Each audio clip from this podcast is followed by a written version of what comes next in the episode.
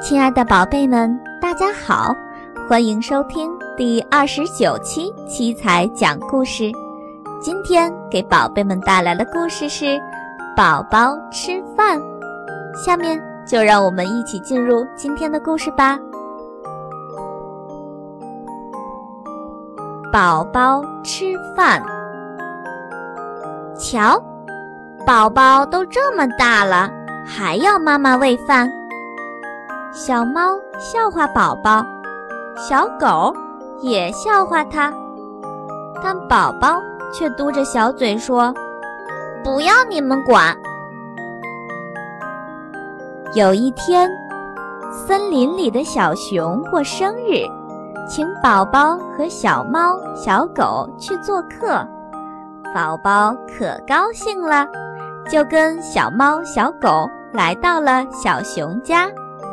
小熊好热情呀，端来了饮料，还有他自己做的生日蛋糕，还有小猫爱吃的鱼，小狗爱吃的肉和骨头。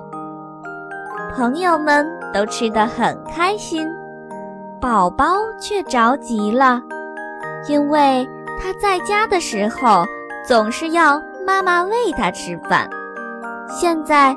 大家吃的东西都快被吃光了，妈妈又不在，这下可怎么办呀？